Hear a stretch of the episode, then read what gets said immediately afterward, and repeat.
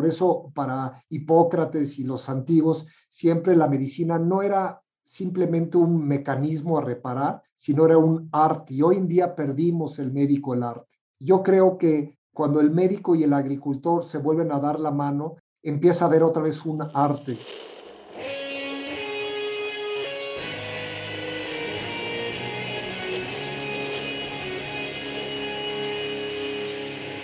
Bienvenidos a Volver al Futuro Podcast, donde platicamos con las mentes que nos impulsan a crear el nuevo paradigma de salud y bienestar, conducido por Víctor Sadia.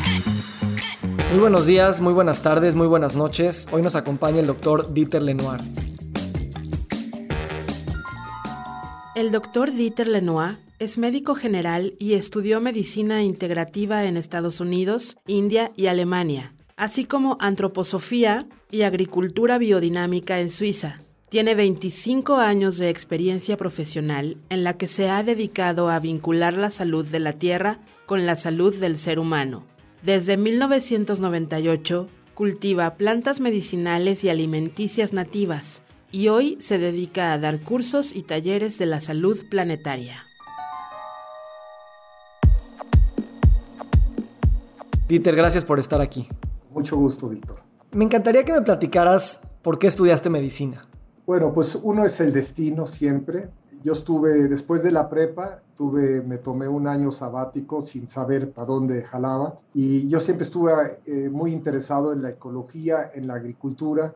Y había yo hecho un seminario, un propedéutico de medicina antes de salir a un viaje estuve en África y en África todavía no estaba yo decidido si irme por la medicina o por la agricultura o por la zoología. Y allá conocí varios médicos, médicos sin frontera, y me súper gustó lo que estaban haciendo de pasar de un pueblo a otro en una avionetita. Yo los acompañé y me encantó la medicina y regresé y estudié medicina entonces. ¿Por qué habías estado en contacto con la agricultura, los animales y la ecología antes?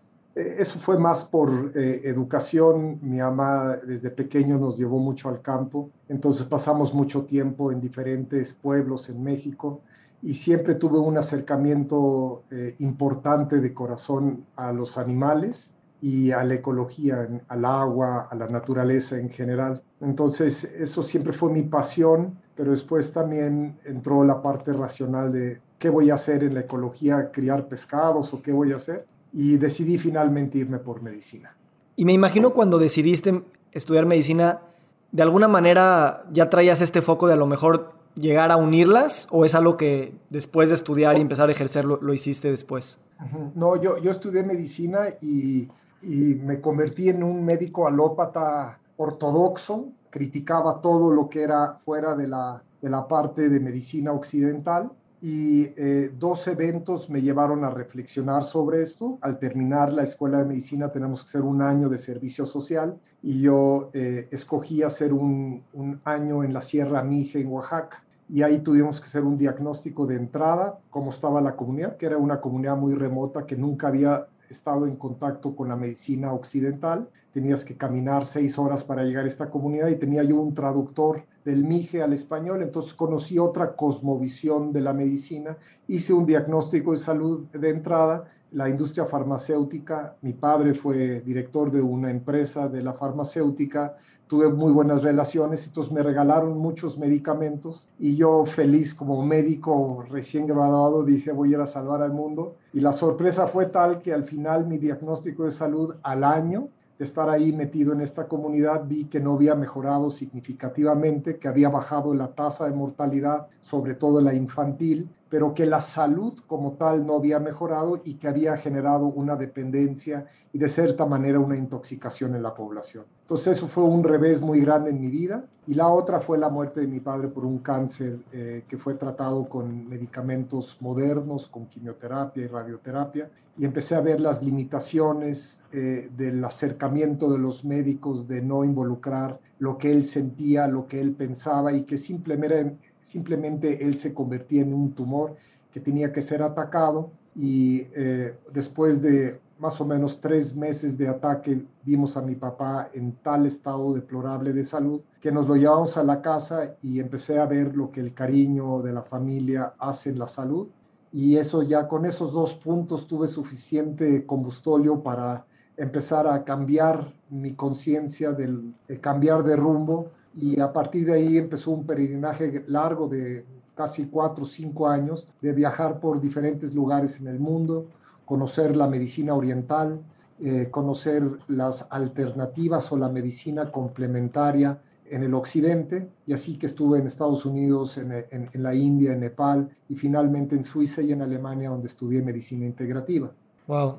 Es que esta transformación de cosmovisión, como tú dices, no es una mera transformación intelectual, racional, de vamos a aprender nuevos conceptos y a ver cómo creen aquí que funciona la vida. Es tal vez una revolución interna, cognitiva, emocional, que ¿cómo caracterizarías de alguna manera? Me imagino la persona que era antes, el médico alópata convencional, a la persona que fue después, había cambios fundamentales con los lentes con los que estabas viendo la vida. ¿Qué tanto crees que estos lentes pudieron ser cambiados gracias a que tuviste estas experiencias que emocionalmente te cargaron tanto y que te dieron este combustóleo para seguir buscando hacia esa dirección? Eso es seguro. Eh, la crisis te transforma y sobre todo cuando eh, empiezas a ver personas que están sufriendo y tratar de comprender el trasfondo de su sufrimiento y tratar de acercarte a ese sufrimiento desde una manera mucho más integral. Entonces, sobre todo los médicos estamos eh, muy enfrentados al sufrimiento y si eres una persona con compasión, pues te ves en ese lugar y te preguntas qué acercamiento terapéutico necesito y muchas veces el acercamiento terapéutico puede ser desde un abrazo hasta una planta medicinal, hasta incluso una medicina moderna, porque yo utilizo medicina moderna, yo no soy un crítico de ese sistema, pero siento que tiene que ser integrado con otras áreas y hacer que el médico realmente entienda o se enfoque más al mejoramiento de la salud y a las capacidades autosanadoras innatas en el cuerpo, en la mente y en la parte emocional rítmica del ser humano. Te he escuchado decir, y, se escucha mucho, ¿no? Cuando entendemos esta interdependencia que tenemos con, con la naturaleza, ¿no? que a veces pensamos como si estuviéramos separada de ella, que dice, dices, el, el todo afecta al todo, ¿no? Y eso nos hace sentido, pero también es una frase que intimida y de alguna manera nos confunde. ¿Cómo entender esta idea de que el todo afecta al todo? Sí, eh, somos un cúmulo, un misterio increíblemente infinito. Tenemos entre 40 y 70 mil millones de células. Cada célula comunica con otra. O sea, es un, sistema de comunicación inmenso. Así que ese sistema eh, depende aquí lo vemos en esta medicina integrativa de tres ejes o cuatro ejes fundamentales. Uno es toda la parte metabólica, que es todo el cambio de energía e información a través de moléculas químicas.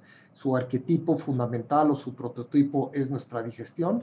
Después tenemos el polo rítmico, que es nuestro corazón, nuestro pulmón, que está ligado profundamente a nuestra parte emocional, al diálogo que llevamos interiormente, emocionalmente, y finalmente nuestro polo neurosensorial, que es nuestra cabeza, nuestro pensamiento. Cada pensamiento, cada sentimiento tiene un efecto en el todo, al igual que todo lo que comemos ¿no? o respiramos tiene una influencia en todo, porque básicamente es un sistema muy, muy afinado de comunicación. Dependiendo de qué tan buena y limpia y transparente y alineada esté la, la, comunicación, podemos hablar de mayor salud. Así que el acercamiento terapéutico siempre debe ser tratar de alinear estos tres grandes ejes, mente, sentimiento y biología. Y la biología, a su vez, como cuarto pilar importante, está íntimamente interrelacionada a la naturaleza. Así que estos cuatro ejes deben de ser considerados si buscamos o queremos integrar para entender al ser humano no como simplemente una máquina hoy en día que requiere de tal parche o de tal medicamento para suprimir un síntoma. Si queremos profundizar y entender esto de una manera pues mucho más profunda, entendemos que vivimos en un contexto y que ese contexto está marcado por un texto enorme, por miles de millones de señales en el ADN. Y lo que nosotros tenemos que encontrar es encontrar un estado de coherencia en este sistema. Y entre más nos aislamos de la naturaleza, entre más predomina un pensamiento tóxico, por ejemplo, en nuestra fisiología, pues peor es este diálogo interior y se manifiesta de esa manera las diferentes patologías. Me gusta cuando usas la palabra misterio, ¿no? Yo creo que la ciencia es una gran fuente para descubrir estos misterios y asombrarnos por ellos. Y a veces también la misma ciencia, ese pensamiento como si todo fuera una máquina, a lo mejor quita esa humildad de entender que es un misterio y nos hace pensar que podemos controlar esta máquina que realmente nos rebasa a nivel microscópico y a nivel macroscópico y con toda la complejidad de las interrelaciones que existen de, todas las cosas del universo, ¿no? Me gusta porque usas la palabra también coherencia, o sea, cómo, cómo vamos utilizando el lenguaje, las herramientas científicas y las tecnológicas, al mismo tiempo que no, no es un tema de controlar, tal vez ni siquiera de describir en su totalidad, sino de, pues sí, tenemos que usar otros lenguajes, vibrar, estar en coherencia eh, con estas fuerzas que entendemos, pero no del todo. Bueno, nuestra ciencia eh, desgraciadamente cada vez tiene menos asombro porque nos ve bajo la lupa de una máquina, no como una biología inteligente interconectada. Entonces, nuestra ambición en la ciencia irnos al detalle, por eso tantas especialidades y subespecialidades en la medicina, que un cardiólogo puede ver alguna parte eléctrica del corazón y pierde de el contexto la parte emocional o incluso la alimentación, porque este eje está totalmente vinculado. Entonces, el tener una mentalidad reduccionista que va al detalle está muy bien, nos debería de llenar asombro porque entre más penetremos en este microcosmos, no, más nos debería de asombrar cómo funciona, pero lo miramos a través de esta mente mecanicista y tratamos de resolver la cosa en lo pequeño sin comprender cómo lo pequeño influye en el todo. Así que entre más nos separemos o más nos vamos especializando y podemos entrar hasta la fusión nuclear y todas las cosas que hacemos hoy en día, menos entendemos las interrelaciones. Entonces, el asunto es relativamente fácil con la tecnología que tenemos hoy en día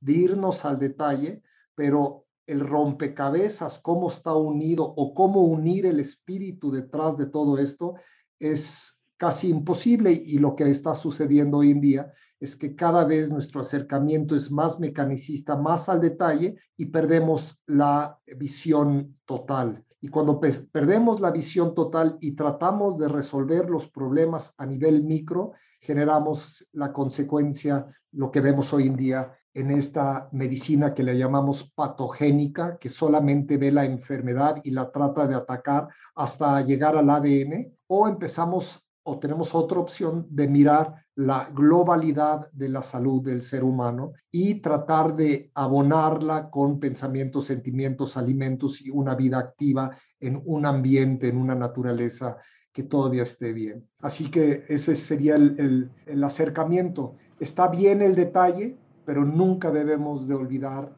la totalidad.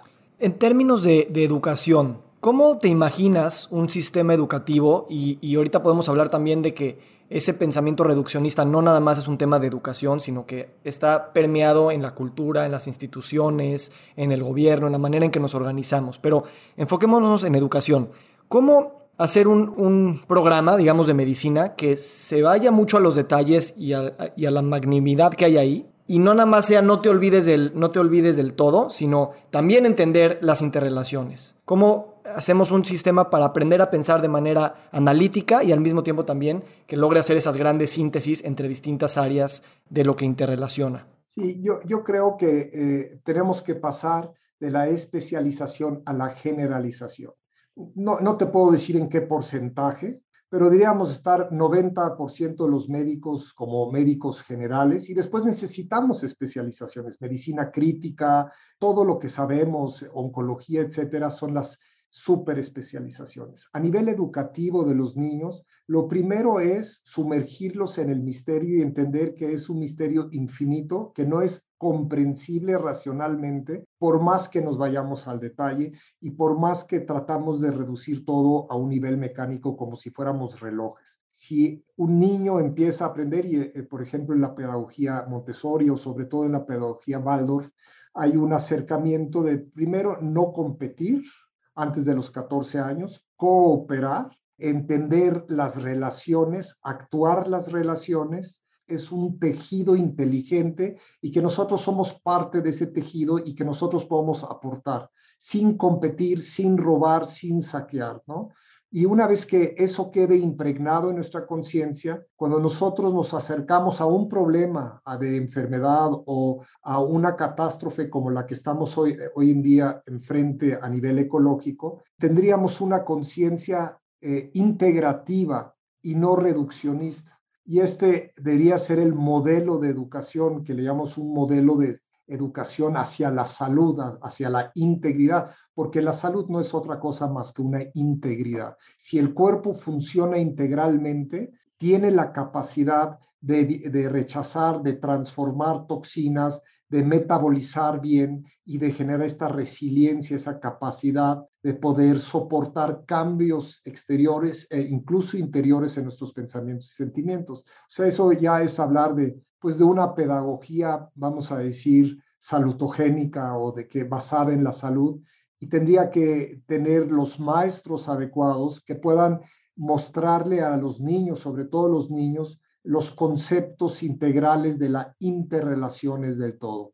Y eso es mucho más bello para un niño, porque de ahí mismo él puede ser muy creativo en escoger por dónde se encuentra su vocación para poder desde su enfoque, desde su individualidad, aportar al sistema soluciones integrales y no parches. Me encanta lo que dices porque creo que a veces no pensamos que esta conciencia de pensamiento separatista y reduccionista viene de nuestras experiencias tempranas, ¿no? Como niños y estas experiencias de no separación, estas experiencias de estar en el misterio, más allá de que podemos comprenderlas, como tú dices, racionalmente, ¿no? Yo siento que si vivimos en una sociedad donde hay violencia, donde hay violencia o, agresividad en la familia, o hay discriminación, o hay demasiado machismo, o hay cualquier tipo de agresividad, el niño de alguna manera, yo creo que hasta la psique se para, ¿no? Se para y de alguna manera también empieza a jerarquizar en su propia cabeza buenos contra malos, fuertes contra débiles. Y claro, una vez que llega eso a, la escuela o a cualquier profesión, tanto médica como no médica,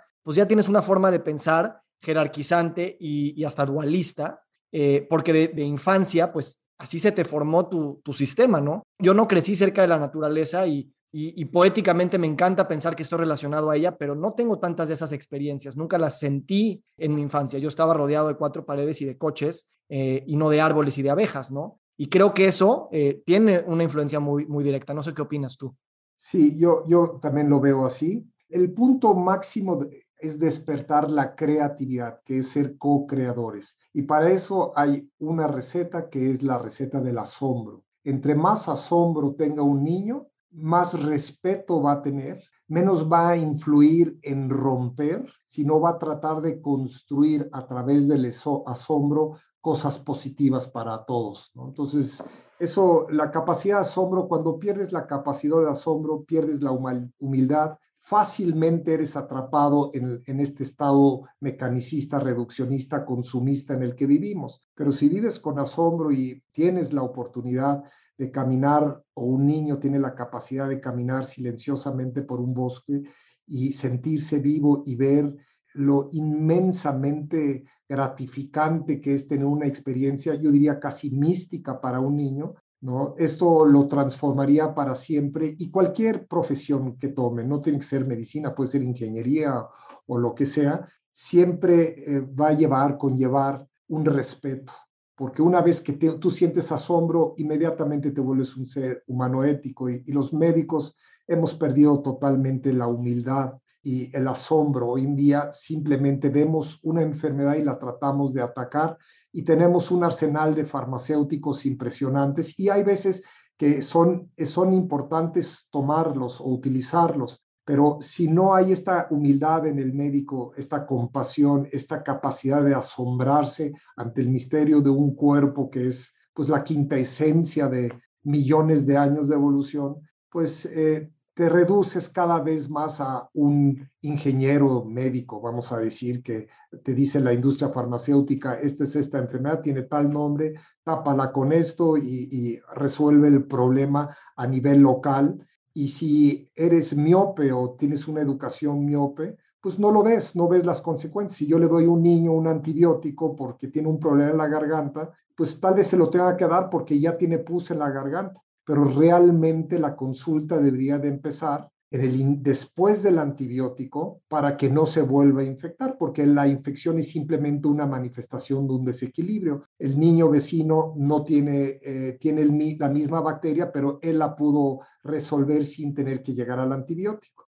Y esa es, esa es la visión miope de la medicina. Entonces, si yo sigo eh, dándole antibióticos al niño, que al mes de darle el primero y no resolver y no quitarle azúcares y lácteos, pues va a tener la misma infección, vuelvo a dar un antibiótico y a los dos, tres antibióticos seguidos, yo genero una alteración tan profunda a nivel de su microbiota, de su intestino, de, la vida que nos habita interiormente, que genera una debilidad constitucional y eso abre la ventana a muchas enfermedades, por lo tanto a muchas especialidades diferentes, donde llegan otra vez intervenciones y el cuadro se vuelve cada vez más complejo hasta empezar con enfermedades crónico-degenerativas que requieren de medicamentos constantemente. Entonces, esa es la visión, ¿no? Tratar de prevenir, desde luego, fortalecer, ya no hacer daño, primero hay que dejar de hacer daño, saber cómo limpiar la fisiología y una vez que esté limpia la fisiología y funcione bien este eje mente-cuerpo,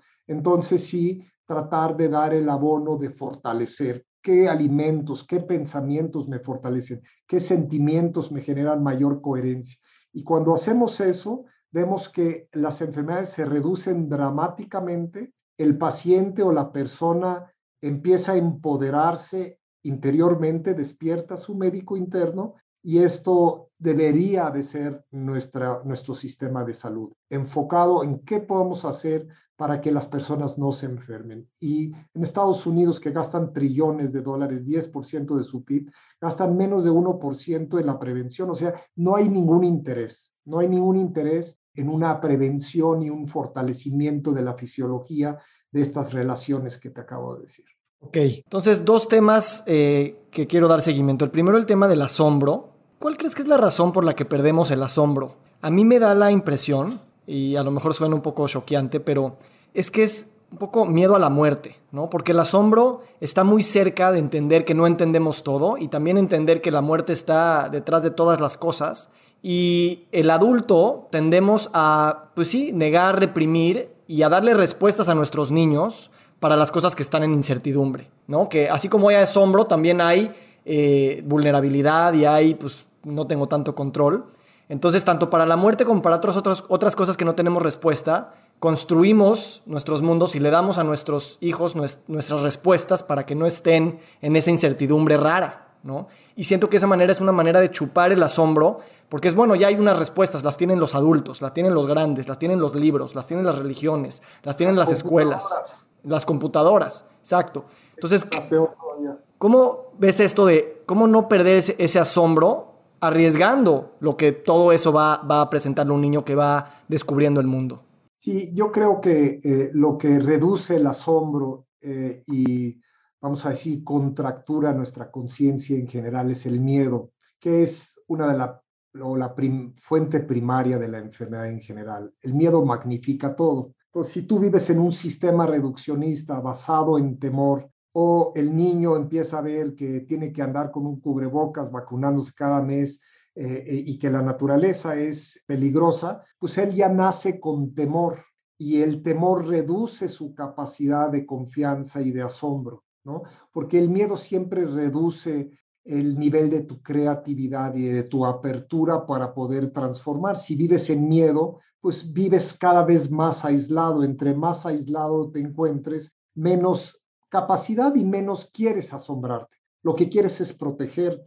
Y cuando tratas de protegerte por todos lados, te aíslas y eh, al momento de aislarte pierdes esta integridad, esta comunicación con el todo y, te vuelves cada vez más hacia una esquina eh, reducida a donde la computadora te da, el fast food te da de comer, la pizza llega a la casa y tratas de acomodar tu vida de tal manera en un estado, vamos a decir, de sobrevivencia, siendo nutrido por miles de imágenes y de información por tele, por Instagram, por Facebook, etcétera Y entre más atiborrado estés de información y sobre todo una información que te lleva a un consumismo, más se reduce tu capacidad de apreciar, de querer, de transformar, de compasión. Ese es un punto que yo diría que sería el más importante, el antídoto o el, que te reduce tu capacidad de asombro es el temor. Y hoy en día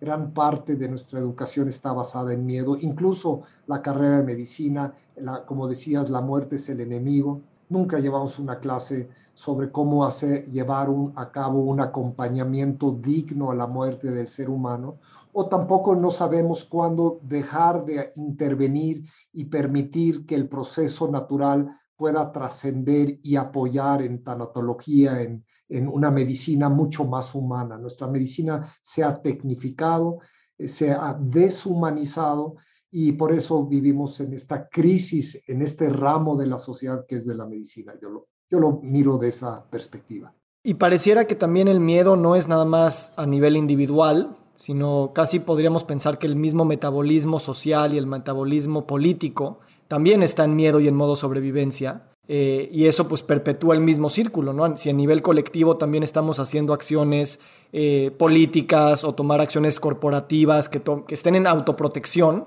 eh, pues la misma sociedad también enferma, ¿no? La misma sociedad también pierde asombro. Y, por resonancia. Nos vamos por resonancia. Si mi vecino, mi papá o incluso mucho mayor, si mi mamá tiene miedo y yo estoy en su vientre todavía en estatus nacendi, pues yo voy a tener mucho más receptores. La vida ya se volvió amenazante desde antes de que naciera y eso influye muchísimo. Mi amígdala va a tener mucho más receptores con, de adrenalina, de cortisol, de hormonas del estrés. Y esto genera una contracción, una contracción energética en mi cuerpo y yo empiezo a reaccionar, ya no a responder, ya me vuelvo un ser humano reactivo con miedo y entre más miedo tienes, más necesidad y búsqueda tienes de parchar ese miedo. Entonces te comes medio kilo de azúcar o lo que sea, o chocolates o lo que sea, para quitar este malestar, porque el, el cuerpo es una brújula muy sutil y tiene muchas señales que te dicen si estás bien o no. Y cuando no estás bien, el malestar lo tratamos de evadir y el, el que más nos lleva a la evasión es el temor. ¿Qué le dirías a un vamos a pensar en un joven estudiante de alguna profesión de la salud, sea psicología, medicina, nutrición, que van a entrar a las escuelas convencionales que tienen estos sistemas que venimos describiendo y que a final de cuentas no van a poder cambiar todo su currículum académico, pero lo pueden complementar de alguna manera para tener este tipo de experiencias, conocimientos y cosmovisiones más amplias de lo que verán en las aulas. Pues eh, bueno, uno es eh, entrar a una carrera siempre abierto eh, a poder conocer de otros sistemas. Entre más sistemas podamos integrar mejor. Si el médico no sabe nada de naturaleza y agricultura y no sabe ni qué es el glifosato, que estamos envenenados con esto, pues va a empezar a ver consecuencias hígado graso y va a tratarlo. Pero si empieza a mirar el origen de las enfermedades, empieza a leer, empieza a ampliar su horizonte, su abanico en diferentes sistemas que no tengan que estar directamente relacionadas a la carrera, pues es mucho mejor, es mucho más fértil entre más eh, variables conozcas porque puedes empezar a, a, generar correlaciones. Entonces, uno es apertura, otro es nunca perder la humildad y la capacidad de asombro, mantenerte lo más con la mayor claridad mental, que ese es un punto muy importante, que la medicina oriental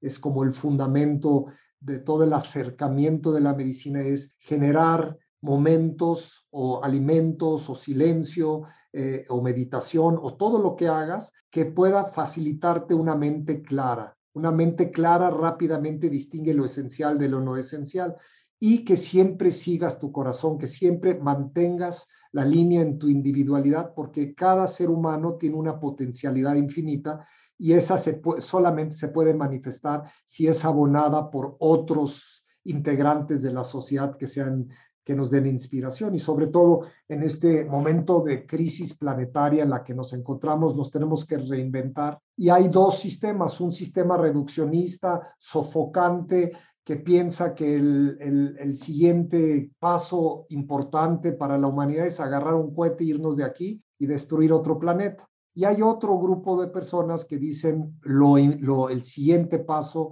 es empezar a comprender este ser vivo planetario, este organismo con sus sistemas y sus órganos, dejar de hacerle daño, empezar a limpiarlo y empezar a regenerarlo. Por eso la agricultura regenerativa y la medicina regenerativa empiezan a tener un auge en todo el mundo, porque sabemos que el sistema que estamos llevando hoy en día es un sistema que nos va a llevar a la sexta gran extinción y no estamos lejos de un colapso, de un tipping point mayor a, nivel planetario. ¿Cómo eh, pensar en la relación con el dinero? ¿No? Porque muchos profesionales es como vamos a hacer la profesión, vamos a ganar dinero, ya que tengamos dinero, bueno, ahora sí vamos a hablar de prevención, vamos a hablar de otros conocimientos, casi casi como que te preparan para poder ver pacientes y ganar dinero y poder vivir y ya después atender esto. Me da la impresión que, también que culturalmente y mismo dentro de los gremios de profesionales de la salud, la relación con el dinero también podría transmutar hacia, hacia otro lugar. ¿Cómo ha sido para ti este tema?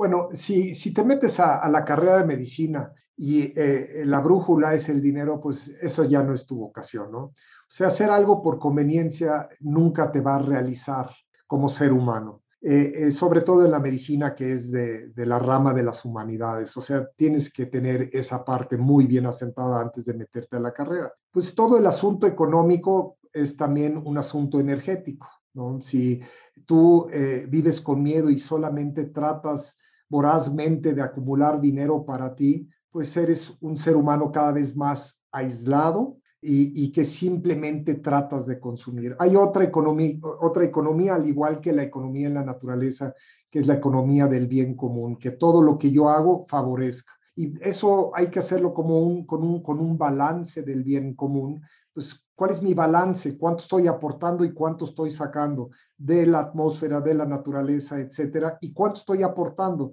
Y si el balance es positivo, y eso lo, hay sistemas, un sistema muy bonito, si te interesa o a la, audiencia le interesa este tema económico, es la economía del bien común de Christian Felber. Él es un, profesor en la Universidad de Viena y ha descrito ese sistema en cómo podemos cambiar nuestros sistemas económicos medicina que nosotros hagamos o, practiquemos o en este caso la hablemos como médicos que salgan del consultorio de uno en uno a generar pláticas de concientización para que podamos generar una transformación, eh, transformar el sistema y realmente hablar de un, sistema de salud, porque el, el, sistema que seguimos hoy en día es un sistema de enfermedad, está enfocado a tapar o a operar o atacar las enfermedades consecuencia de un desequilibrio. Si ese desequilibrio no lo empezamos a, a, volvernos conscientes de ese desequilibrio, del origen de la enfermedad y del desequilibrio de estar seis horas en Instagram al día, por ejemplo, si no empezamos a, a mirar los orígenes de nuestro malestar y no hacemos algo a ese nivel, pues las consecuencias en la industria farmacéutica y el, el despapalle en el que vimos hoy en día va a continuar, ¿no? Entonces tenemos que mirar muy bien cuáles son las causas del malestar del ser humano.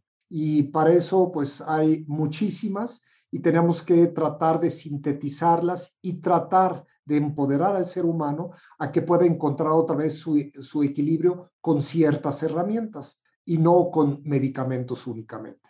Y si eso lo logramos, pues esta medicina será una medicina preventiva, regenerativa, cooperativa y no será una medicina basada en eh, enriquecimiento personal, sino es un servicio en el que hay que saber de muchos temas, de psicología, de cardiología, de, neuro, de neurología, de gastroenterología, porque todo está interrelacionado. Y no, no en realidad, este, Víctor, la ciencia hoy en día, con toda la inteligencia artificial, hoy en día ningún científico en el mundo te puede decir lo que hay en una célula. O sea, si tú te metes una célula biológicamente, ya es una cosa infinitamente compleja. Pero si te metes a nivel biofísica, atómica, cómo las moléculas interactúan y generan esta energía y captan y transforman y comunican, una sola célula puedes estudiarla toda la vida y jamás entenderás el misterio que se alberga y cómo fue gestada por miles de millones de años. Entonces, no es irnos al detalle únicamente, aunque es muy valioso también, pero siempre tenemos que comprender esta forma eh, de comunicación global. Y cuando la entendemos así, tenemos que encontrar arquetipos básicos. No podemos eh, entender el todo con el todo, sino tenemos que sí hacer ciertas distinciones, pero siempre recordar que las tenemos que relacionar.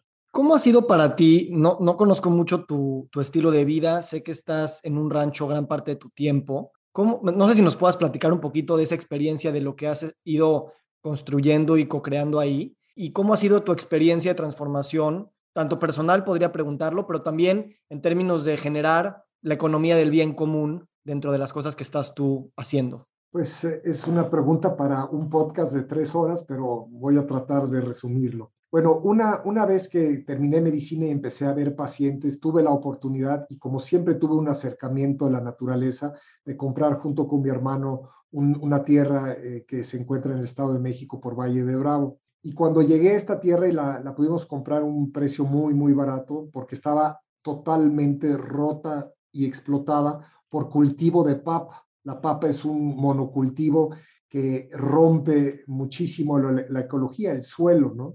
Y yo no, yo no tenía ni idea de agricultura, yo ya estaba interesado por mis viajes al oriente en plantas medicinales y mi ilusión era pues empezar a cultivar sin tener ni idea. Empecé a estudiar los lineamientos éticos de la permacultura, de una cultura permanente que es la agricultura, que es la madre de todas las culturas desde el neolítico. Entonces, cuando empecé a ver la devastación de lo que es capaz el ser humano para sacar un recurso de la tierra y lo que deja atrás, pues me, quedé en susto como cuando murió mi papá de cáncer. Y entonces empecé a estudiar la medicina, la, la agricultura regenerativa y empecé a vincular la salud del ser humano o la enfermedad del ser humano con la patogénesis de la agricultura y de la debacle ambiental. Y fue un momento muy bonito en mi vida porque pude empezar a relacionar con lo que estaba muy en contacto desde pequeño, con la ecología y ahora con la medicina y pude hacer como esa vinculación de nuevo entre nosotros somos ecología, ¿no? nosotros somos productos, somos hijos de la tierra en un proceso milenario, millonario, ¿no? Y eh, entonces cuando empecé a ver que el mismo sistema o la misma visión eh, reduccionista que trata al ser humano, de la misma manera tratamos al animal y a la naturaleza. Aquí es también la, a nivel económico, cuánto sacas por metro cuadrado por hectárea de calorías. Y le, da, le metes químico, nitrógeno, fósforo, potasio, herbicidas, pesticidas, sacas esto, lo puedes hacer dos años en el cultivo de papa y ya que rompiste la ecología este, contaminaste los mantos freáticos, hiciste un desastre, quitaste la biodiversidad, vas al terreno de junto y haces lo mismo. Y así hemos pues, roto en gran medida o hemos erosionado con nuestra maquinaria y con nuestra petroquímica, pues gran parte, 60% de nuestra tierra arreable, que es la, la tierra que nos produce alimentos. Y una vez que vi eso, dije, no, esto está aquí, un ser humano no puede habitar en una tierra enferma. Entonces, eh, empezar un proceso de regeneración, o sea, romper es muy, muy fácil. Deshacer nuestra salud es relativamente fácil hoy en día con la chatarra que se nos presenta, pero regenerarla es un arte. Por eso, para Hipócrates y los antiguos, siempre la medicina no era simplemente un mecanismo a reparar, sino era un arte. Y hoy en día perdimos el médico el arte. Yo creo que cuando el médico y el agricultor se vuelven a dar la mano, empieza a haber otra vez un arte. Quiere, decir, tenemos que sanar la tierra, recuperar su fertilidad, que es enormemente compleja. Lo que hay en una cucharada de tierra fértil, hay más de 7 mil millones de bacterias, hongos y trillones de virus. Cuando nosotros vemos esa complejidad, lo primero que tenemos que hacer es alimentarla para que continúe y que toda esta información pueda ser transferida a los nutrientes y que después nosotros podamos nutrirnos de manera sana y que podamos dejar esta, esta tierra o este suelo sustentable para la siguiente generación, no contaminado, porque cuando nosotros rompemos esta antena de conciencia que no estoy hablando de algo esotérico, para mí es totalmente científico hablar de esta manera, que es una unión inteligente de toda la cadena nutritiva de toda la vida. Cuando nosotros rompemos las bacterias, los virus, los hongos, todo el sustrato fundamental de la madre tierra, de este suelo fértil, y nosotros nos encontramos al final de la cadena biológica, cuando nosotros rompemos estos eslabones, finalmente nos debilitamos biológicamente y cuando hablo biológicamente, desde luego se debilita nuestra mente y nuestra conciencia y nuestro sentimiento. Entonces, cuando vi esta relación, pues tuve, vamos a decir, un laboratorio muy grande para poder experimentar, jugar y, enriquecer la tierra otra vez, que me tomó con un grupo de más de 30 personas recuperar la fertilidad de la tierra y hoy en día eh, cultivamos plantas medicinales y alimenticias y eh, eh, tratamos cada vez más de comprender la interrelación de la ecología con la economía en realidad y con nuestra salud. ¿Cómo fue para ti este proceso de darte cuenta que de toda esta devastación, de toda esta usurpación, tal vez ni siquiera a propósito, ¿no? Esta miopía de la que tú hablabas, pues no es una miopía en términos de un juicio moral, es un tema que todos los sistemas en, aras de la productividad y el progreso y el crecimiento económico, pues rompimos muchas cosas, ¿no? A los ojos del cáncer de tu papá, a los ojos de entender esta interconexión con, la tierra, me imagino se tienen que vivir procesos de duelo muy importantes, ¿no? De, de alguna manera sí darnos cuenta que pues no la hemos hecho muy bien, y de alguna manera adueñarnos y dar un significado de eso y no, y no nada más dar vuelta a la página. No, no sé si eso tiene algún tipo de resonancia para ti. Sí, la, la crisis nos, nos despierta siempre. Nos diría despertar, despertar o, o, nos puede sedar, ¿no? Que no queremos ver lo que está sucediendo. Pero hemos llegado a un punto crucial en la humanidad. ¿no? Y yo creo que para cualquier persona medianamente informada sabemos cómo está ante qué, qué monstruo nos estamos enfrentando, que es nuestra propia conciencia. Entonces, eh, yo, yo no quiero criticar que el poder explotar y sacar más de la tierra para alimentar al ser humano, eh, que es una visión equivocada eh, y que hay que anularla. Pero ahora sí hemos llegado a un punto en el que, pues sí, tal vez la revolución verde generó un exceso de producción de alimentos, hubo abundancia eh, en la revolución industrial y generó muchísimos beneficios, bajó la mortalidad en el ser humano más por esta revolución industrial que por la medicina. Eh, empezamos a, a, agruparnos en ciudades, tuvimos comodidades, todo estaba muy bien, pero ahora somos más de 7 mil millones de personas, los recursos son finitos, siempre pensamos a nivel lineal y nunca a nivel circular de la ley del retorno. Y ahora estamos ante esa disyuntiva y tenemos que aprender a retornar rápidamente a la Tierra antes de perder su biodiversidad, que es el seguro de nuestra salud. Y entre más biodiversidad podamos regenerar y mantener, mayor salud hay para la siguiente generación. Entre más contaminación y menos biodiversidad, menos posibilidades tenemos. Y e, esta mentalidad reduccionista, que es incluso lineal, debe ser transformado o está siendo transformada por muchos seres humanos en todas las ramas religiosas, este, económicas, etcétera, a una ley del retorno. ¿Cómo podemos nosotros retornar a la naturaleza otra vez y dejar de explotarla? Nada más te pongo un ejemplo hoy en día. Nosotros en medicina también lo vemos a nivel energético. Nosotros necesitamos, no sé, 2.000, 2.500 hasta 2.800 calorías dependiendo de la constitución, que sí son unidades de energía que nos permiten vivir. Estas las tomamos de la naturaleza.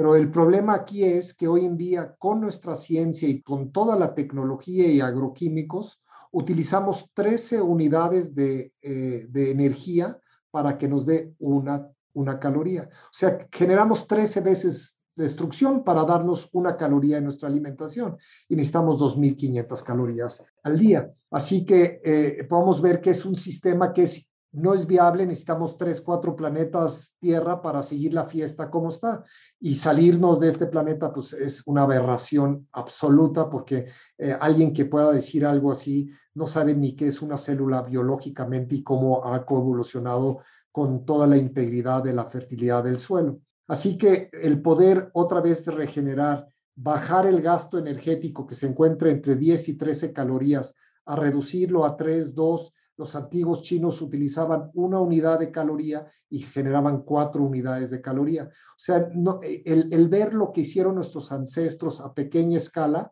debería ser la inspiración para hacerlo a gran escala. Pero siempre eh, somos gobernados, como decía, por el miedo y el, el, problema de la alimentación, por ejemplo, ahora es justificado en ser más agresivo, en explotar más fuerte, en meter más agroquímicos, porque todos tenemos hambre. Pero eso es un engaño tan grande y que nos va a llevar a una debacle cada vez más eh, mayor. Y en la permacultura, en la agricultura regenerativa, en la agricultura biológica, eh, hay muchísimos métodos y es una de las cosas que yo hago y demostrar que podamos tener un, un sistema cerrado, pequeño, resiliente, que funcione con energía solar, que no parasite energía o utilice recursos exteriores.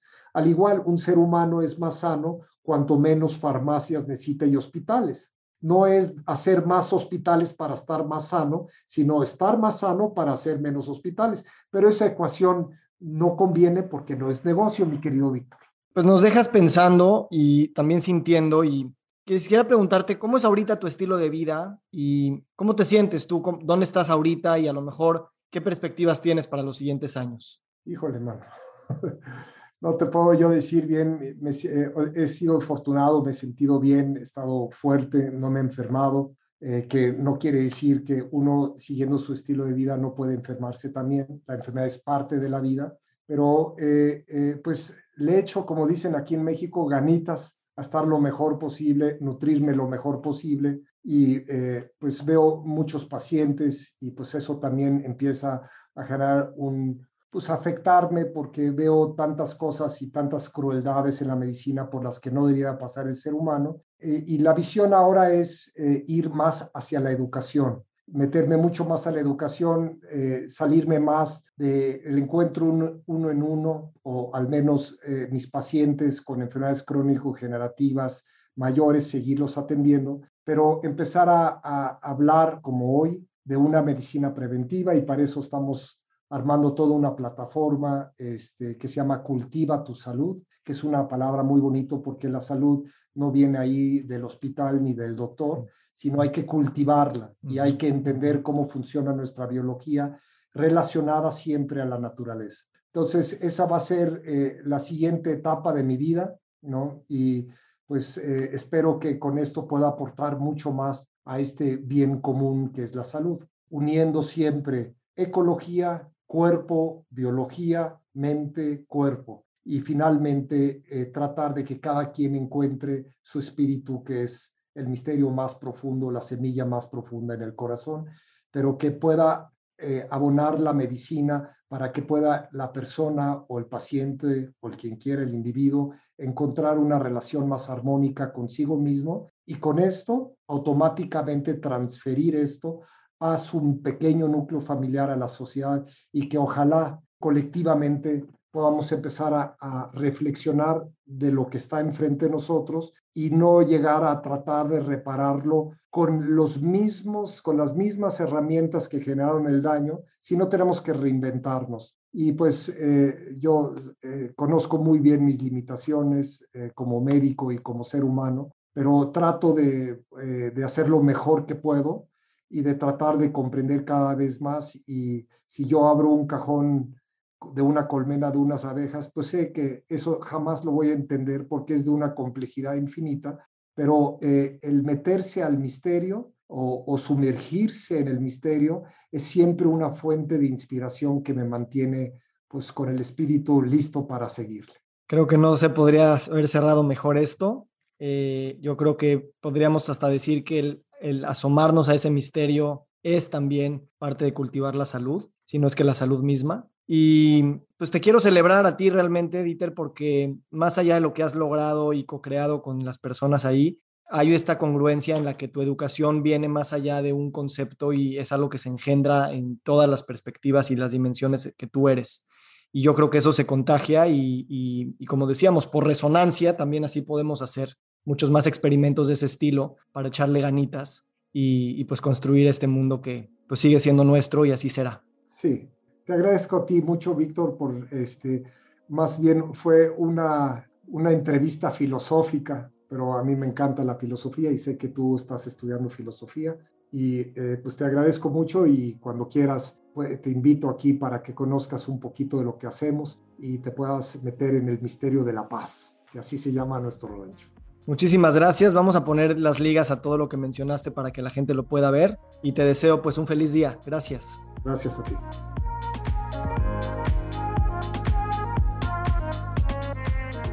Nos encantaría recibir tu retroalimentación de estos podcasts para continuar generando contenidos que te sean útiles e interesantes. Si puedes, déjanos un comentario en la página web victorsaadia.com.